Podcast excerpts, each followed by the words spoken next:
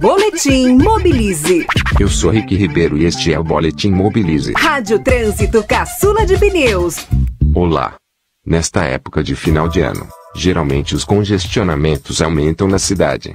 Quando for sair, pensar se não daria para fazer o trajeto a pé, de bicicleta, de transporte público ou de uma combinação de modos.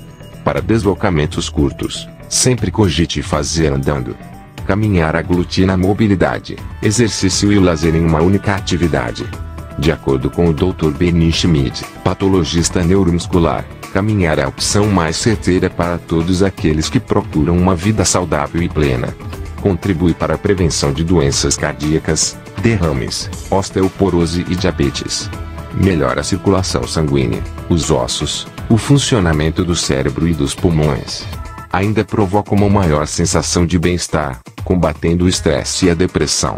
Caminhar melhora o condicionamento físico, tonifica os músculos das pernas e do abdômen, ajuda no controle do peso e retarda o envelhecimento.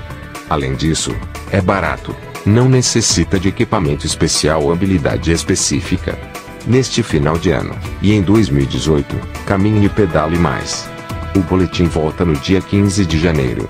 Boas festas a todos! Eu sou Rick Ribeiro e este é o Boletim Mobilize.